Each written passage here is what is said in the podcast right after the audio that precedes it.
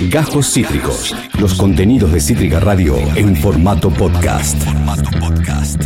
Vamos a continuar en este bloque por eh, la arena política, pero, pero en este caso no en la, en la arena local, sino en la arena extranjera, más específicamente en el país vecino de Chile.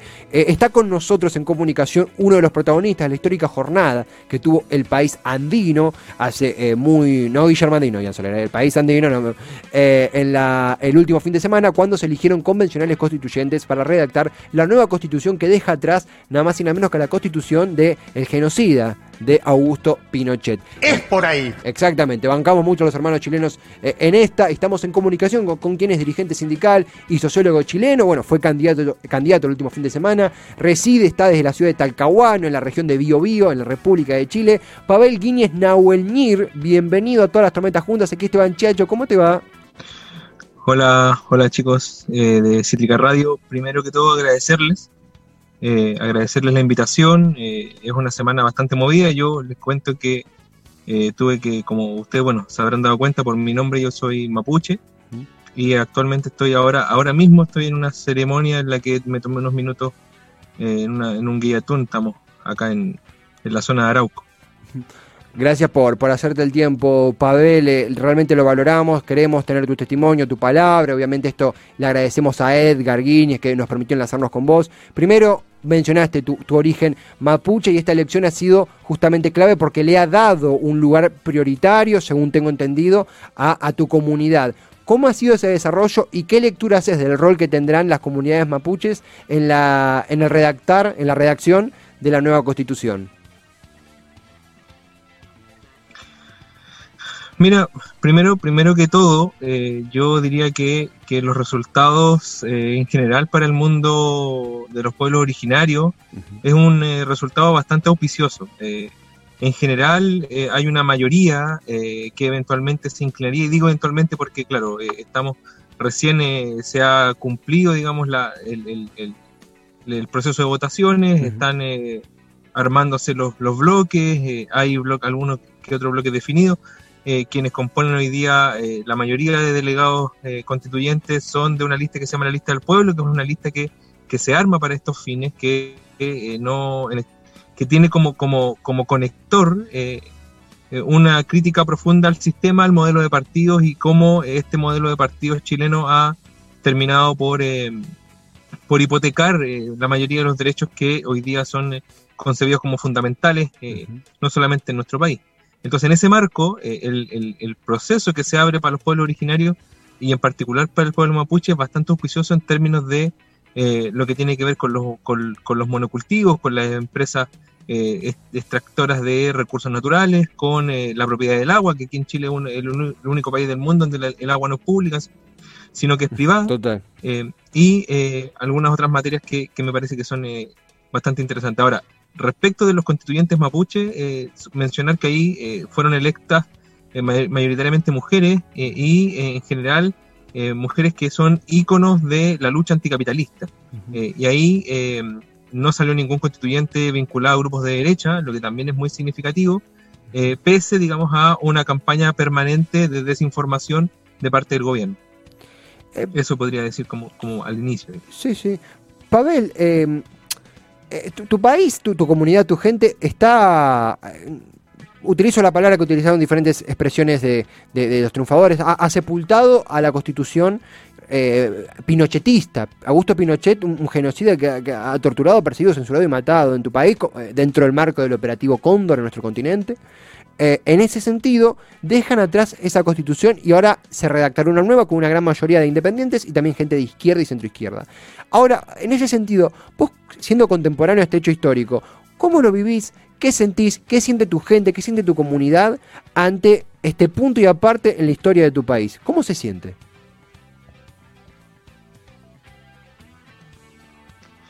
Mira, la verdad es que se siente, se siente bien. Yo, yo en particular, eh, nosotros asumimos una campaña desde el mundo sindical eh, con muy poca experiencia en temas electorales.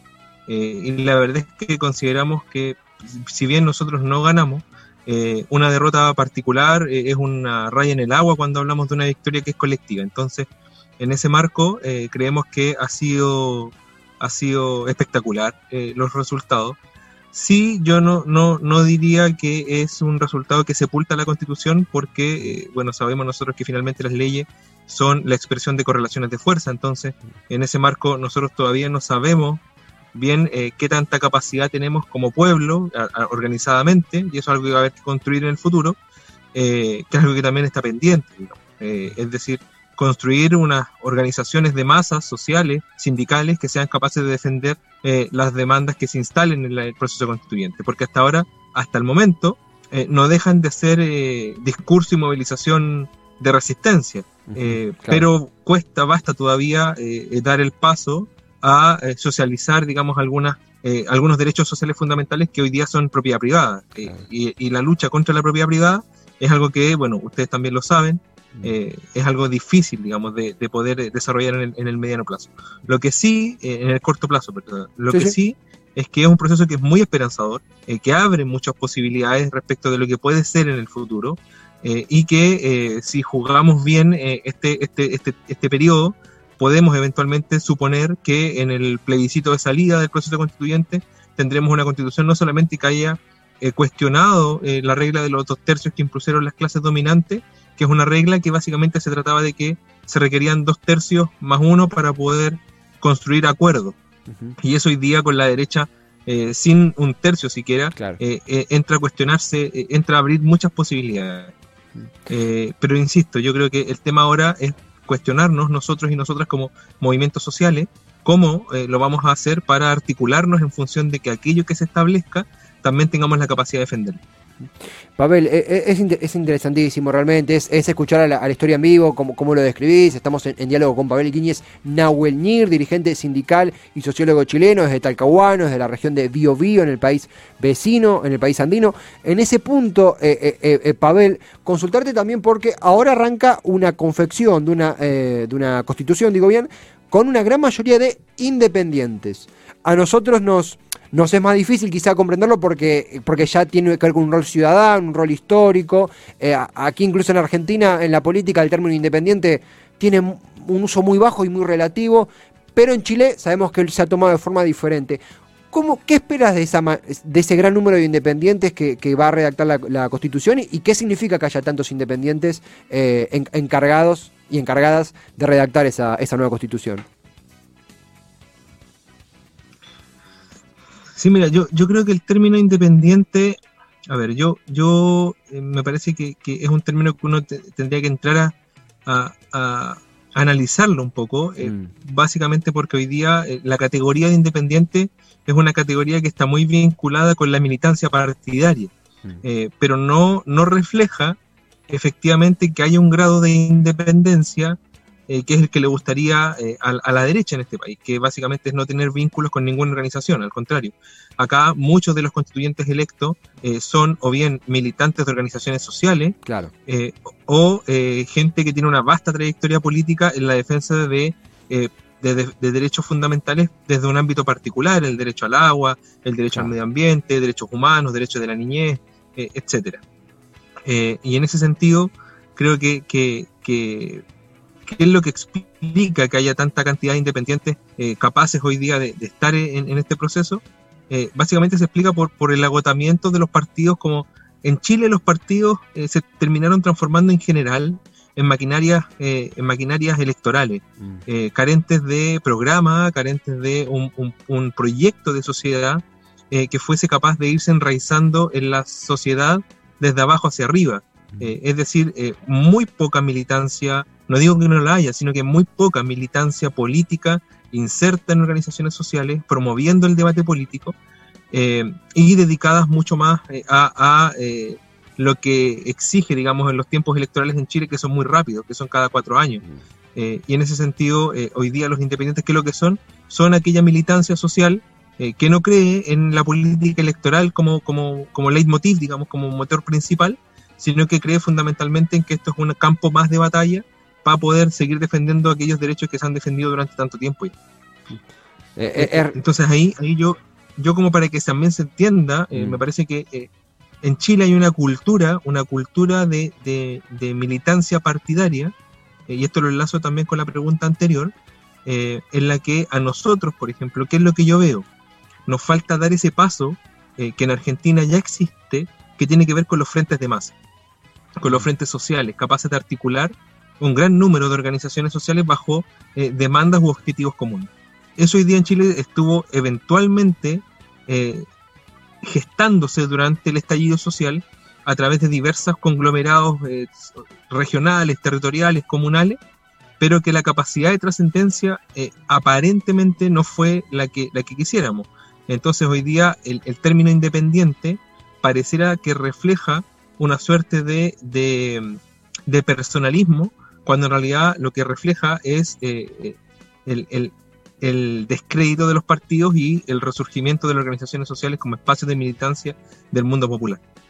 Eh, eh, es muy interesante de construir el término independiente, porque efectivamente muchas veces simplificamos con el término independiente todo un historial de lucha social eh, y, celebramos mucho esa apreciación, efectivamente, necesitamos esa radiografía.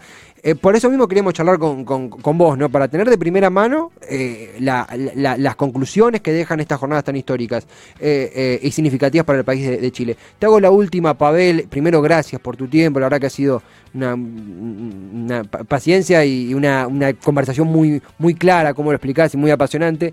Eh, hablaste esto de, volcarse en un frente, ¿no? Eh, justamente hay experiencias muy diversas en el continente. Las movilizaciones en Perú terminaron en un balotaje entre dos extremos políticos, entre Keiko Fujimori, con todo lo que significa el apellido Fujimori en Perú, y un outsider como es Pedro Castillo, de la izquierda. Eh, aún así, otras candidaturas que por ahí podían nuclear más frentes populares no han tenido tanto éxito.